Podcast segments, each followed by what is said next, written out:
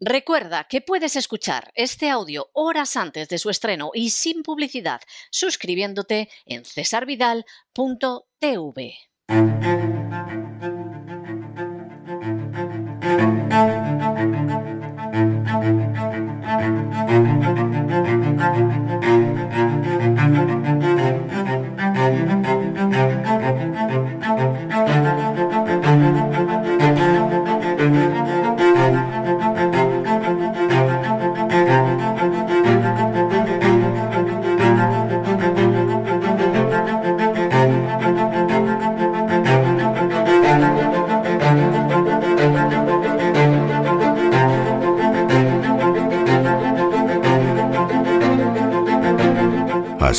España, con César Vidal y Lorenzo Ramírez.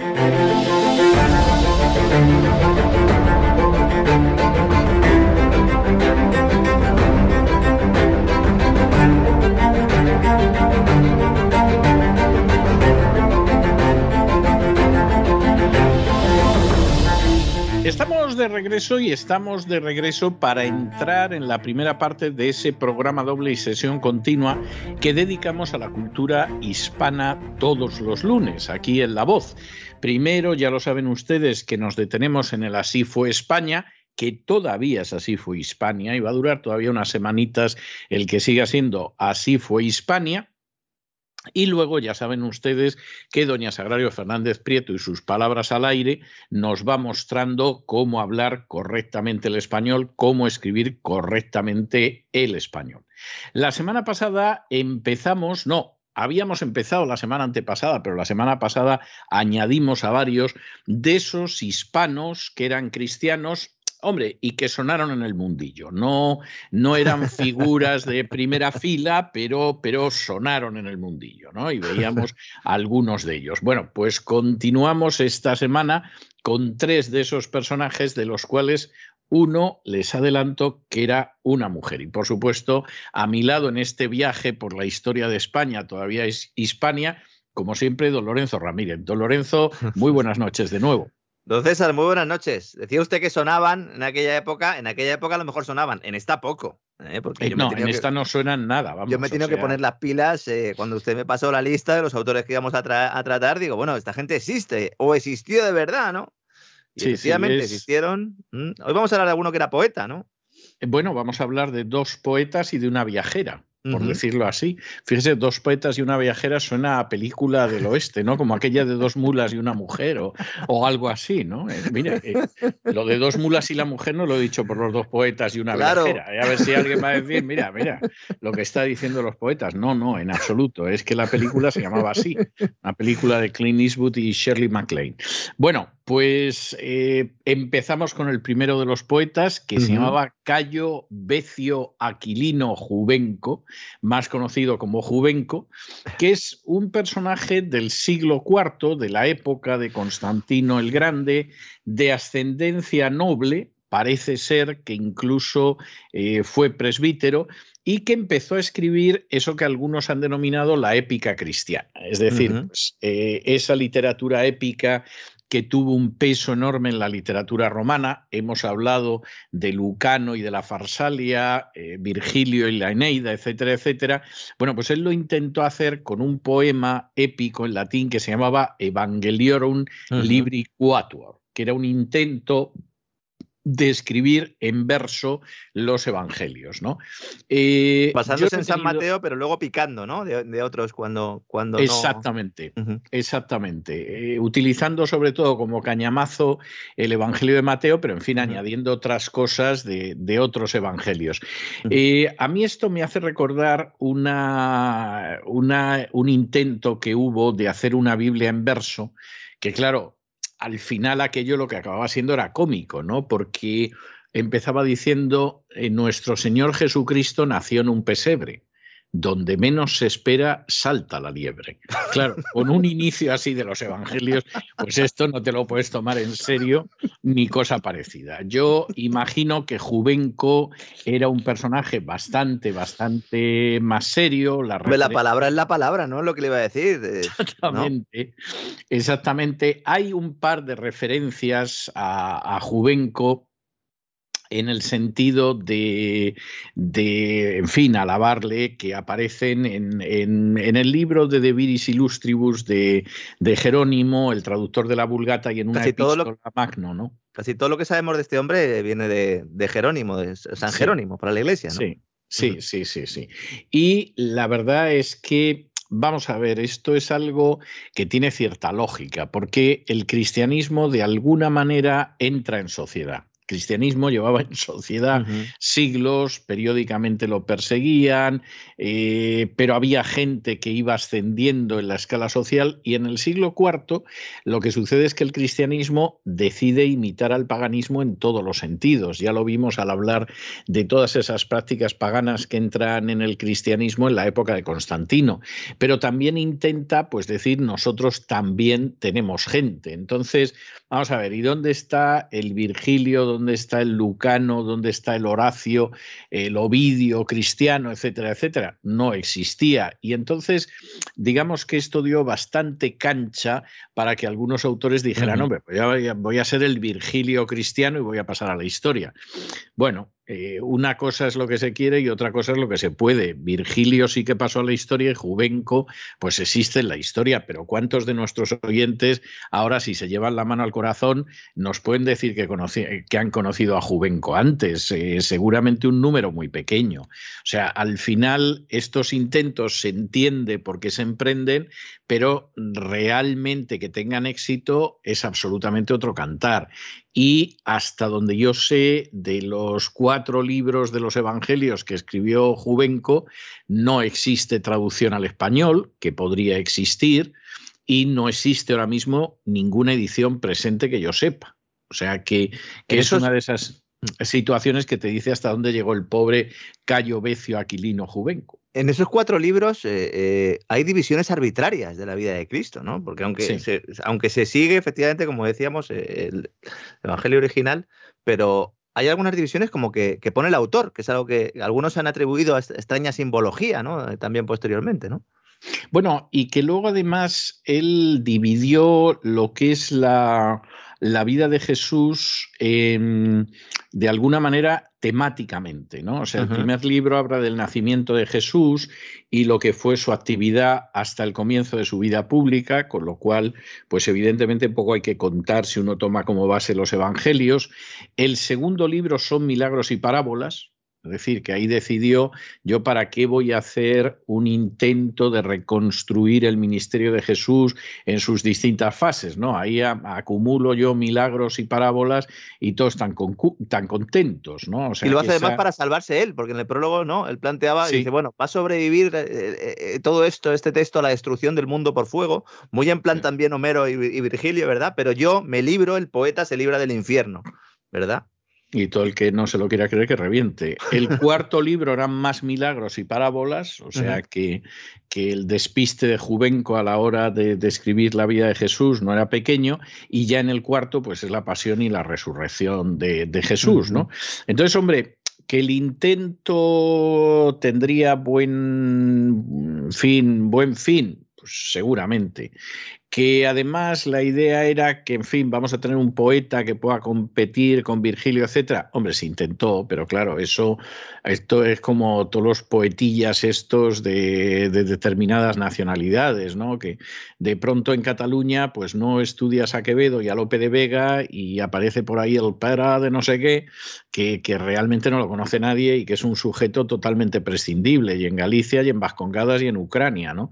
O sea, eh, claro, al final tú vas buscando ahí personajes que se supone que dejen claro que tienes una literatura que merece la pena y por regla general, pues hombre, salvo que haya muchas subvenciones, no hay manera de que la gente se lo crea porque no se corresponde con la realidad, que fue el caso del pobre Juvenco, al que seguramente hemos dedicado más espacio del que se merece. Bueno, algunos han querido ver que la simbología esta, que él también cuenta, ¿no? Cuando eh, los regalos de los Reyes Magos al niño Jesús, el incienso, el oro y la mirra, el incienso a Dios, el oro al rey y la mirra al hombre. Algunos han considerado que esto es invención de Juvenco, pero en absoluto, esto también era anterior, ¿no? Esta interpretación. Sí, eso es anterior.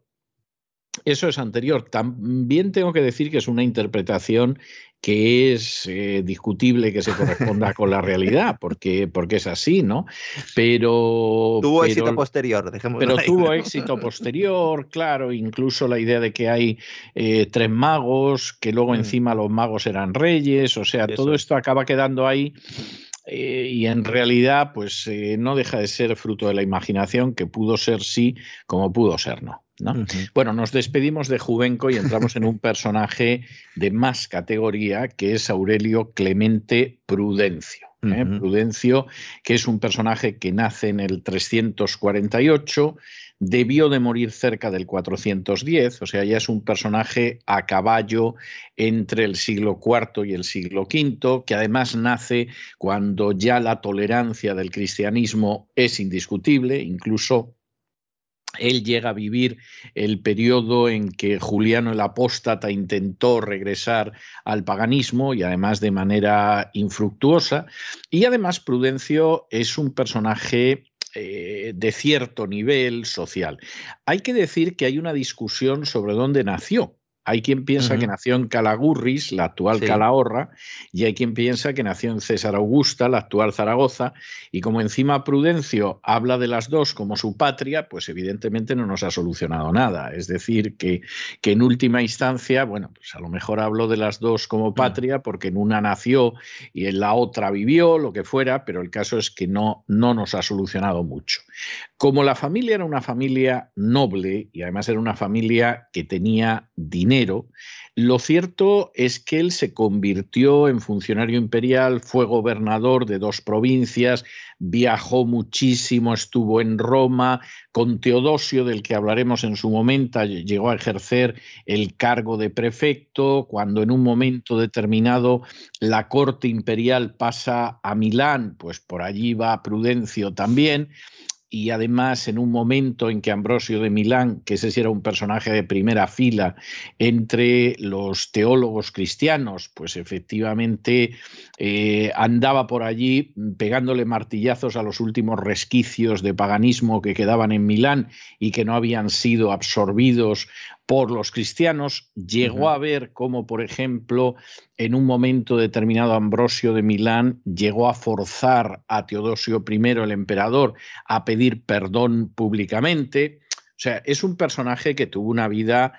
bastante movida y bastante interesante. Pero vocación tardía, ¿no? Para, para escribir, ¿no? Y para la poesía, ¿no? Hombre, no me extraña, porque si estaba con todas estas cosas, lo tenía muy difícil. Y como no necesitaba la tesis doctoral para ocupar un pesebre, pues, eh, pues evidentemente pues, eh, eh, podía dedicarse a este tipo de cosas. Hay que tener... Sí, sí. No, le iba a decir que estamos en, un periodo, porque como decía usted, que ya eh, avanzamos un poco también en, la historia, nos ponemos en el 410, ¿no? Me, mm, planteaba usted que es, cuando él ya fallece. Ya estamos en un momento en el que este hombre, además en primera fila, porque claro, como había tenido cargos de relevancia, empieza a ver cómo la iglesia comienza ya a mostrar mucho interés por un poder que ya iba mucho más allá de lo moral o de lo espiritual, ¿no? Sí. Sí, y, eso es quizás una de las, de las cosas también que, pueden caracterizar, ¿no? Tanto su carrera profesional como su obra, ¿no? Yo creo que sí, yo creo que es un hombre que en buena medida en los últimos años de su vida eh, acabó muy desengañado. Es decir, hay que tener en cuenta que es un hombre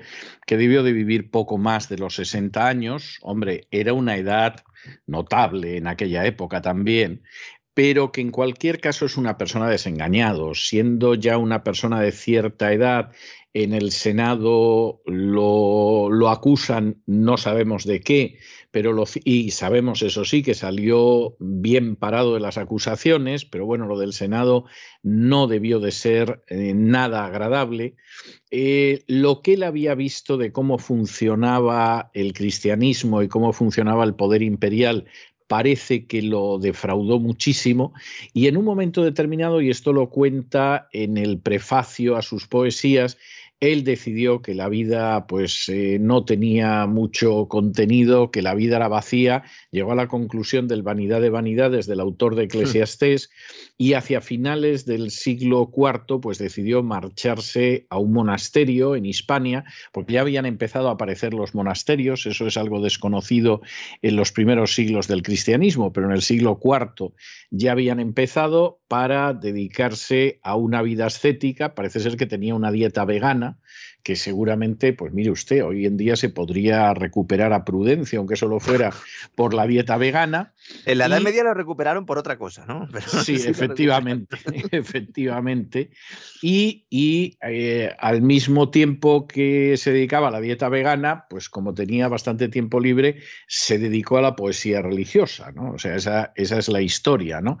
Eh, cuando él se retira andaba por la mitad de la cincuentena y parece que debió de vivir unos seis años más. Es decir, la dieta vegana no es cierto que te prorrogue la vida maravillosamente porque este vivió un lustro largo y se murió.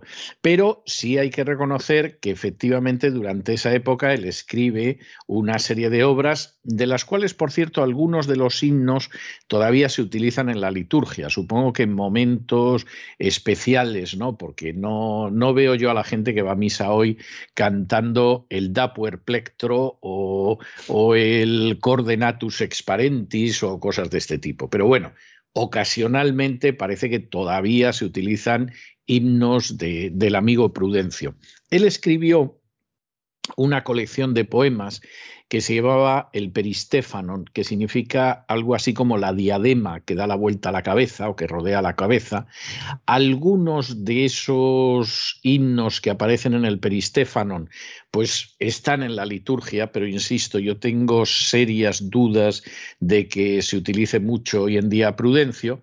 Y la mayor parte de los temas él los toma de la Biblia, pero también de autores que forman parte del elenco de padres de la Iglesia. ¿no? Pues ahí aparecen referencias a Ireneo, a Tertuliano, a Minucio Félix, a Lactancio, que son personajes de los primeros siglos, mm, yo diría que de peso menor, en términos teológicos, y luego otros de más envergadura, como era el caso de Cipriano de Cartago o Ambrosio de Milán. ¿no? Eh, aparece también un homenaje a distintos mártires y esto forzosamente tiene que haberlo tomado de las actas de los mártires, pues por ejemplo a dos mártires cordobeses que eran Acisclo y Zoilo, a dos mártires sevillanas que eran las famosísimas Justa y Rufina, a los dos mártires de Calahorra que eran Emeterio y Celedonio, pues les escribió himnos. Y luego junto con ese peristéfanon que es la corona que se supone que, que adorna a los mártires cuando llegan al más allá, escribió el libro de Catemerinum, que sería el libro de los himnos, ¿no? que es una especie, eh, un antecesor de lo que luego serían los libros de las horas en la Edad Media, donde él... que eran 12, ¿no? Exactamente. Él recoge 12 himnos para las 12 horas del día, ¿no? con temas diversos del Antiguo y del Nuevo Testamento. Hay otro texto más de él que es interesante, que es la psicomaquia, que es un poema sobre el combate que se produce dentro del alma humana entre las virtudes y los vicios. Esto es algo que va a continuar a lo largo de la Edad Media y en la literatura española pues lo encontramos en el Arcipreste de Ita, lo vamos a encontrar en Calderón, etcétera, etcétera, etcétera. Y la verdad es que yo diría que, hombre, no es un autor ni de lejos que puedas comparar de nuevo con Horacio, con Virgilio, etcétera. O sea, no, no nos vamos a engañar. Eso, eso no se puede. Pero puede ser el más importante hispano pero seguramente es el más importante hispano de la época y seguramente, seguramente es incluso hasta el más importante, eh, no solo de la época en, en, Hispania, sino en el resto del imperio occidental. ¿no? O sea, es un personaje con, con cierta relevancia. Yo recuerdo cuando yo creo que era o era un doctorando o estaba a punto ya de, o acababa de leer la tesis doctoral en historia poco antes, que yo realicé un trabajo que se publicó, no me acuerdo ahora con ocasión de qué, pero debía de ser algo sobre Hispania, algo de este tipo, y el trabajo que yo escribí fue precisamente sobre Prudencio, para un simposio de historiadores y efectivamente el personaje tiene un cierto interés, pero reconozcamos que, en fin, no, eh, sí es el poeta más importante hispano de la época, desde luego más que, que Juvenco, sí es eh, quizá incluso el poeta más importante del periodo en Europa Occidental, pero hombre, es un personaje muy menor, en relación a, otros autores. Desde luego no se puede comparar, por mucho que escribiera en latín, pues con los grandes poetas latinos. Esa es la realidad, ¿no? Y, y efectivamente el Bajo Imperio es una época en términos culturales y literarios, pues muy inferior a otros periodos de la historia de Roma, y el hecho de que esta gente fuera cristiana, pues no cambió la situación, porque al final la gente no escribe mejor o peor porque sea cristiana, o sea musulmana, o sea judía, sino porque escribe mejor o peor. Esa es la, realidad. Y visto Prudencio, llegamos a este personaje que le gusta a usted tantísimo.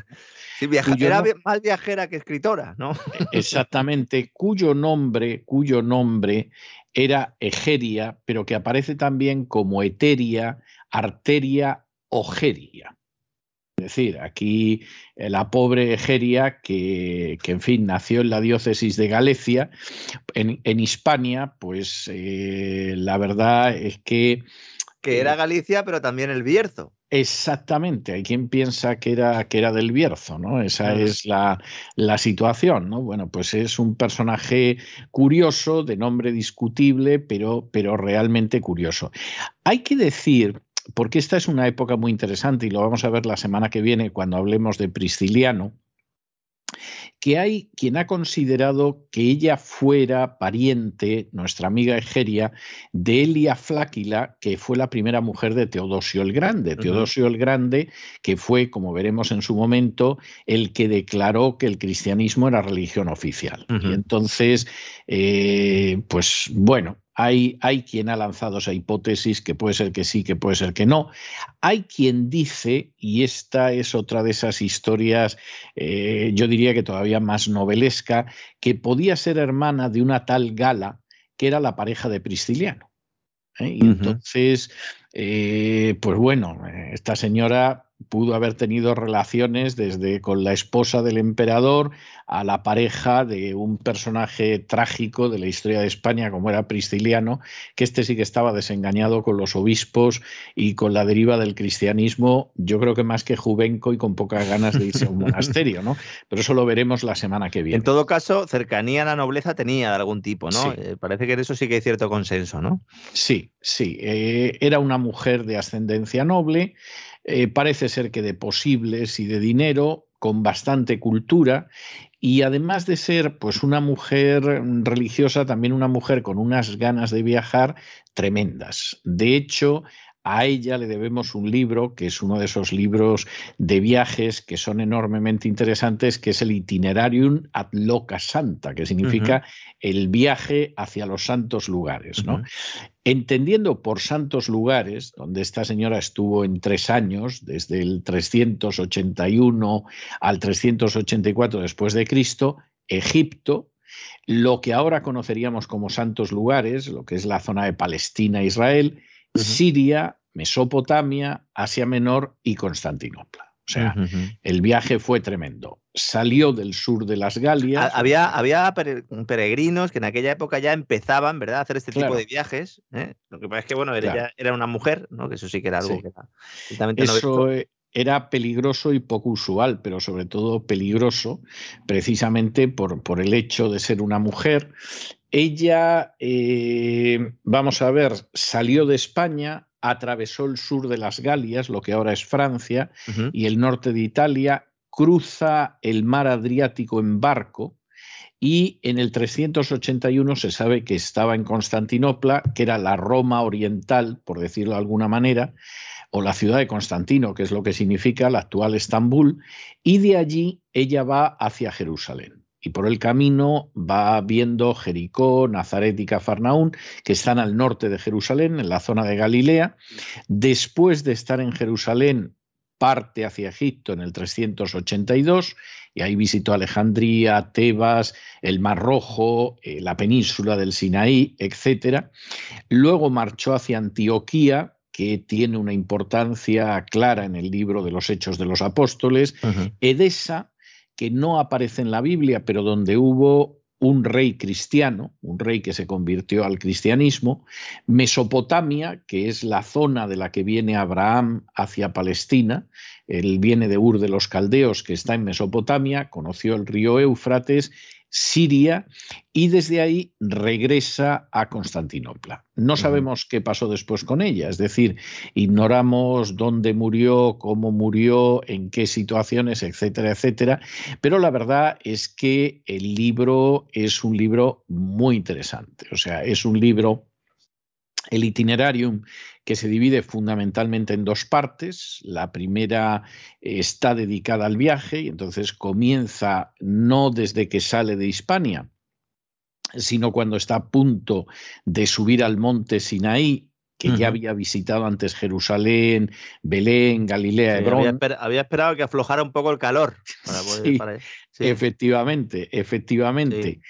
Eh, desde ahí va al monte Oreb y regresa después a Jerusalén atravesando el país de Gesén. Luego ella viajó a Samaria, viajó al Monte eh, lugares donde aparece efectivamente en la Biblia, y luego en el viaje de regreso pasa por Asia Menor, se detiene en Tarso, donde había nacido Pablo de Tarso, obviamente, se detiene en Edesa, que la hemos mencionado antes, en Siria, Mesopotamia, vuelve a Tarso, y eh, desde ahí ya se dirige hacia Bitinia y Constantinopla. ¿no? Eh, ahí se acaba el diario de viaje, porque ya va contando determinadas cuestiones y lo cierto es que ahí se acaba el itinerario de viaje, pero ahí dice que ya tiene intención de viajar a Éfeso, eh, ciudad muy importante no solamente porque Pablo la convirtió en un centro desde el que alcanzó Asia Menor misionalmente, sino porque también es una de las... Bueno, esa es una leyenda posterior. Lo que sí es ¿Ah, cierto, sí, ah. sí, esa es una leyenda posterior. Eh, lo más seguro, lo más seguro es que María muriera en Jerusalén y fuera sepultada en Jerusalén, porque hubo una tumba de María hasta finales del siglo II. Por cierto, tumba que fue destruida y profanada en la guerra del emperador Adriano contra los judíos, la guerra de Bar ¿no? Entonces, toda la historia del viaje a Éfeso y, de la permanencia exactamente en Éfeso, eso es muy posterior y seguramente es legendario. Y yo muchas veces me he preguntado si no era un intento piadoso de ocultar que todas las tumbas judeocristianas las profanó el emperador Adriano. Y entonces, ante la idea de que entre las tumbas eh, profanadas estaba también la de María, bueno, pues nos la llevamos a Éfeso y encima asciende al cielo. Pero eso, eso ya es medieval, es, una, es un concepto muy medieval. Y curiosamente, además, la tumba de, de María en Jerusalén, quien la excavaron fueron los franciscanos, o sea, libre de toda sospecha esa cuestión. Yo leí las publicaciones que hicieron en su día sobre los trabajos arqueológicos. Yo creo que eso tiene poca discusión que, la sepultaron en, en Jerusalén. Pero bueno, esta es la historia. Ahora Éfeso sí que aparece vinculada a las siete iglesias del Apocalipsis. Claro. A partir de lo cual hay gente que la, ha relacionado con Juan, pero de nuevo eso es bastante, bastante discutible.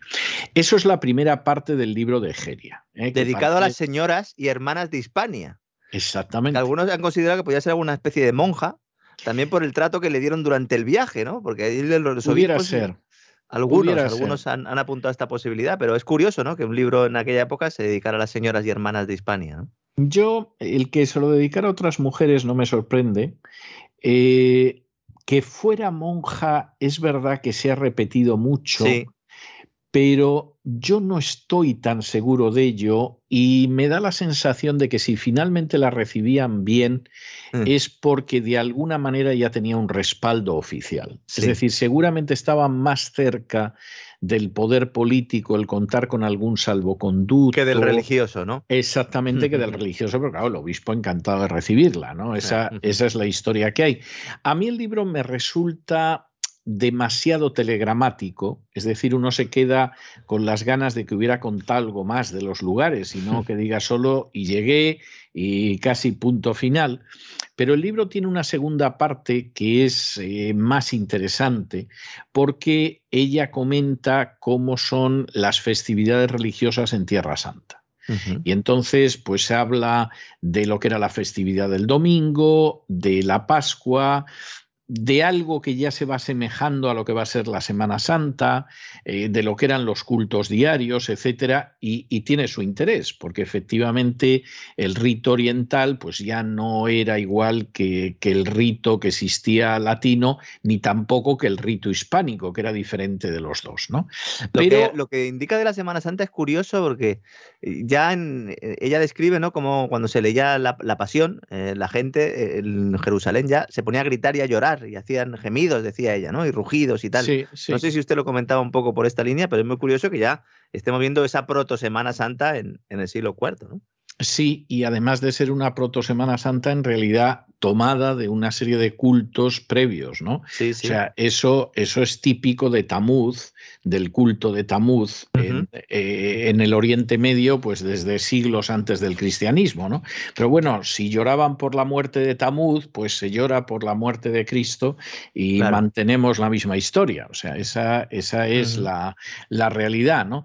A mí, de todas formas, vamos a ver, me parece un personaje posiblemente es lo más interesante dentro de esos aportes escritos del cristianismo, de la hispano de la época, no por el hecho de que sea mujer, aunque eso es algo que, que, luego se ha utilizado mucho, ¿no? sino por el hecho fundamentalmente de que es una persona que realiza un viaje que no es ninguna tontería. Es decir, yo creo que es uno de esos personajes que dices, bueno, yo no sé si esta mujer era consciente de lo que iba a hacer y por mucho salvoconducto que llevara y todo lo demás, esto tiene un enorme mérito y a mí en ese sentido eh, me parece muy, muy interesante el personaje como tal. Y luego me parece también eh, muy interesante por lo que te va aportando de aquello en lo que se está convirtiendo el cristianismo. Es decir, el cristianismo no había tenido la idea de viajes ni peregrinaciones eh, en los tres primeros siglos de historia. O sea, esto, esto es algo que por supuesto en la Edad Media va a ser impresionante y que te va a incluir, por ejemplo, pues eh, el Camino de Santiago y cosas de ese tipo, ¿no? Pero en aquel momento, por supuesto, es algo que no existe. Hasta entonces a lo mejor se habían preocupado más por lo espiritual que por lo material, ¿no? Sí, sí, y además esta idea de viajes y de este tipo de historias y, y todo lo demás, pues realmente era algo absolutamente desconocido, no estaba en la mentalidad del cristianismo, ¿no? Bueno, pues aquí sí, y además es la persona que como no vive ni mucho menos en, en Occidente, pues lo que va a hacer es que, perdón, como vive en Occidente y no vive en Oriente, pues además eh, se lleva por delante todo lo que pueda haber de Oriente. O sea, esa, esa es la realidad y es un personaje, yo diría que muy interesante. ¿no? A mí me parece un personaje muy interesante. Permite contar esto es cierto, permite contar cosas que no, que no conocemos, es decir, nos permite acceder a información que no conocemos eh, yo me he quedado con las veces que, lo he leído siempre con la sensación de que se podía haber alargado un poco más y habernos contado más cosas. O sea, sinceramente. si hubiera ido usted con ella, desde luego que unos cuantos no, No, se hubieran contado muchas más cosas, ¿no? Y hubieran salido varios libros, o sea, de aquí a acá y, más allá, y otros sobre los ritos, o sea, no cabe la menor duda. Bueno, no era una escritora a fin de cuentas demasiado. Claro, claro. Pero pero sí que es muy interesante y seguramente al final de toda la época, y esto en fin, puede, puede, haber gente que le parezca que es un poco cruel decirlo, nada más lejos de mi ánimo, ¿no? Pero posiblemente de toda la época es lo que ha sobrevivido mejor el paso del tiempo. Yo no voy a decir que a Egeria la lea mucho hoy en día, porque no es cierto, pero... Traducida a 24 idiomas, ¿eh? Claro, pero no cabe la menor duda de que se sigue leyendo. y, y, tú ahora mismo pues empiezas a buscar las ediciones de Egeria y aparte de lo que en un momento determinado pues te, te puedas encontrar, pues en español está traducida a otros idiomas, porque a fin de cuentas ella escribía en latín, y entonces es, muy interesante. O sea, es que esto ha sobrevivido. Esto es importante contarlo porque efectivamente, pues bueno, pues esta, esta mujer ha sobrevivido de las viajeras de Tierra Santa y todavía se sigue editando. Y hombre, no creo que tenga una barbaridad de lectores, pero sigue siendo un personaje leído. A Juvenco, vamos, debe de hacer siglos que no lo debe de leer prácticamente nadie. Y, tengo al mismo tiempo la, la, misma sensación con el caso de Prudencio, ¿no? O sea, pues Prudencio debe de ser algo que está muy limitado en cuanto a la gente que lo lea. En fin, yo lo leí en su día y escribí algún estudio, pero vamos, me consta que no es un autor muy leído, porque además no es importante, ni cosa parecida, pero Egeria sí.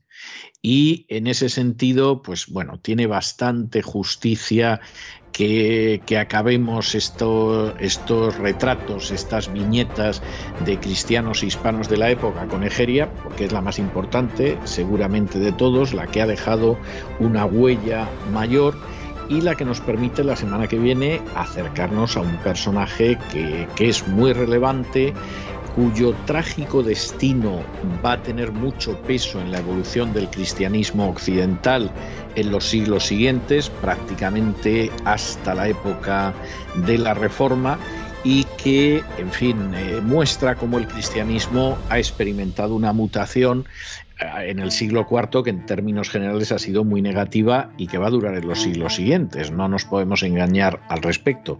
Por supuesto, de quien estamos hablando es de, es de Prisciliano, pero eso ya lo veremos Dios mediante la semana. Muy Estupendo, don César. Muchísimas gracias, don Lorenzo. Muchas gracias por todo. Un placer, como siempre. Un fuerte abrazo.